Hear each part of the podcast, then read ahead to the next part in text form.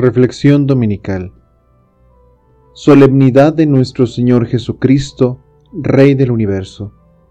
Domingo 22 de noviembre de 2020. Ciclo A. Cristo vence. Cristo reina. Cristo impera. Por Fray Fausto Méndez Osa. ¿Qué significa que Cristo sea Rey? Se asocia la figura del Rey con una persona de autoridad, con poder. Lo relacionamos con una figura de gobierno que no se obtiene por acuerdo común, sino por divina voluntad. Es decir, Dios lo eligió. Pocos son los países que aún conservan su tradición monárquica que representa estabilidad, continuidad y representatividad, pues en el rey está la imagen del pueblo que rige. Que Cristo sea Rey y Rey del universo implica un reconocimiento de su persona como aquel a quien Dios ha puesto como ordenador, como medida y centro de todo lo que existe. En nuestro Señor no vemos a un cruel amo que manda tortuosamente sobre nosotros como esclavos sin voluntad. Por el contrario, este Rey mendiga corazones, aquellos corazones de piedra que se aferran a la tierra que pisan, al vino que beben, a los manjares que degustan, a la vida que acaba y que pasa. Hoy como creyentes de un solo Dios, que es Padre Todopoderoso, y que es Hijo unigénito, y que es Espíritu Santo vivificador, reconocemos en la solemnidad de Cristo Rey a nuestro Señor Jesucristo como orden de nuestra realidad.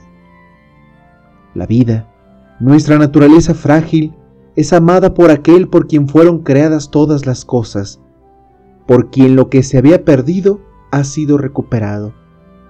Cristo, que es imagen de Dios invisible, es lo que el hombre ha esperado desde siempre, y sin embargo, lo sigue rechazando. Nos enseña el Papa Francisco sobre la realeza de Cristo. Se muestra sin poder y sin gloria está en la cruz donde parece más un vencido que un vencedor. Su realeza es paradójica. Su trono es la cruz. Su corona es espinas. No tiene cetro, pero le ponen una caña en la mano. No viste suntuosamente, pero es privado de la túnica. No tiene anillos deslumbrantes en los dedos, pero sus manos están traspasadas por los clavos. No posee un tesoro, pero es vendido por 30 monedas. Nuestro rey es un rey despojado de la debilidad de lo terreno. Es un Dios que se reviste de misericordia en cada llaga y en cada herida. No es posible amar como Él nos amó, por lo que solo entregando la ofrenda de nuestro corazón, estamos, en lo mínimo, asumiendo el compromiso de amar al amor, de entregarnos al amor. De ahí que el Evangelio de hoy nos proponga reflexionar sobre su reino, ese donde el hambriento recibe pan, el sediento bebe hasta saciarse, el desnudo se viste con las ropas del rey y el peregrino del mundo regresa a su hogar.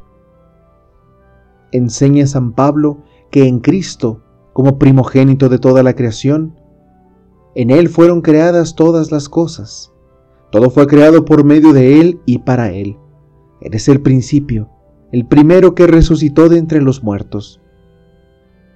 Y hoy no solo celebramos la corona del año litúrgico, celebramos el gran misterio que da sentido a la existencia de la creación, pues Cristo, con Él y en Él, toda la creación, toda la obra de Dios tiende a su Hijo, palabra viva, el nuevo Adán, el hombre nuevo que da aliento a toda forma de vida porque la reconoce como su principio como su punto de partida, como lo que le ha dado su ser, ya que sin Dios no somos nada.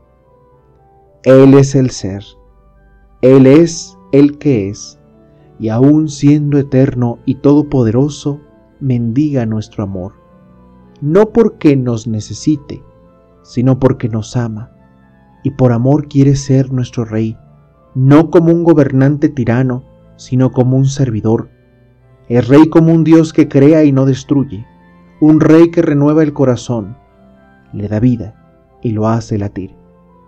Se hace hombre para salvarnos y rey para renovarnos, para cambiar nuestro corazón de piedra en uno de carne. San Agustín dice, Nada sería yo, Dios mío, nada sería yo en absoluto si tú no estuvieses en mí. Pero, ¿no sería mejor decir que yo no sería en modo alguno si no estuviese en ti, de quién, por quién y en quién son todas las cosas? Sin Dios no somos nada. Por eso Él da sentido a la existencia, a nuestros sentimientos y pensamientos. Incluso el ateo es alguien para Dios, aunque para el ateo Dios no sea nada. Solo Dios da sentido a la creación, por lo que es rey no de lo que acaba, sino de lo que es creado por el amor mismo. ¿Cómo es Dios nuestro rey? Responde San Agustín, sumo, óptimo, poderosísimo, omnipotentísimo, misericordiosísimo y justísimo secretísimo y presentísimo, hermosísimo y fortísimo, estable e incomprensible, inmutable, mudando todas las cosas, nunca nuevo y nunca viejo, renueva todas las cosas y conduce, siempre sosteniendo, llenando y protegiendo, siempre creando, nutriendo y perfeccionando, siempre buscando y nunca falto de nada. Cristo vence la ceguera para hacernos ver al hermano que sufre. Cristo reina para que nuestro corazón se dé ayudando a los demás en la medida de nuestras posibilidades, aconsejando, consolando, corrigiendo, enseñando, perdonando, a veces sufriendo y sin duda orando. Hoy celebramos a Cristo Rey que venció a la muerte, que quiere reinar en los corazones e impera mientras el mundo gira. Por eso oramos así.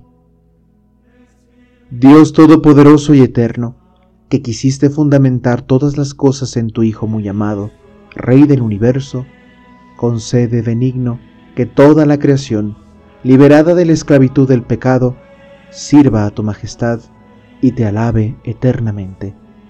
Por nuestro Señor Jesucristo, tu Hijo, que contigo vive y reina por los siglos de los siglos. Amén.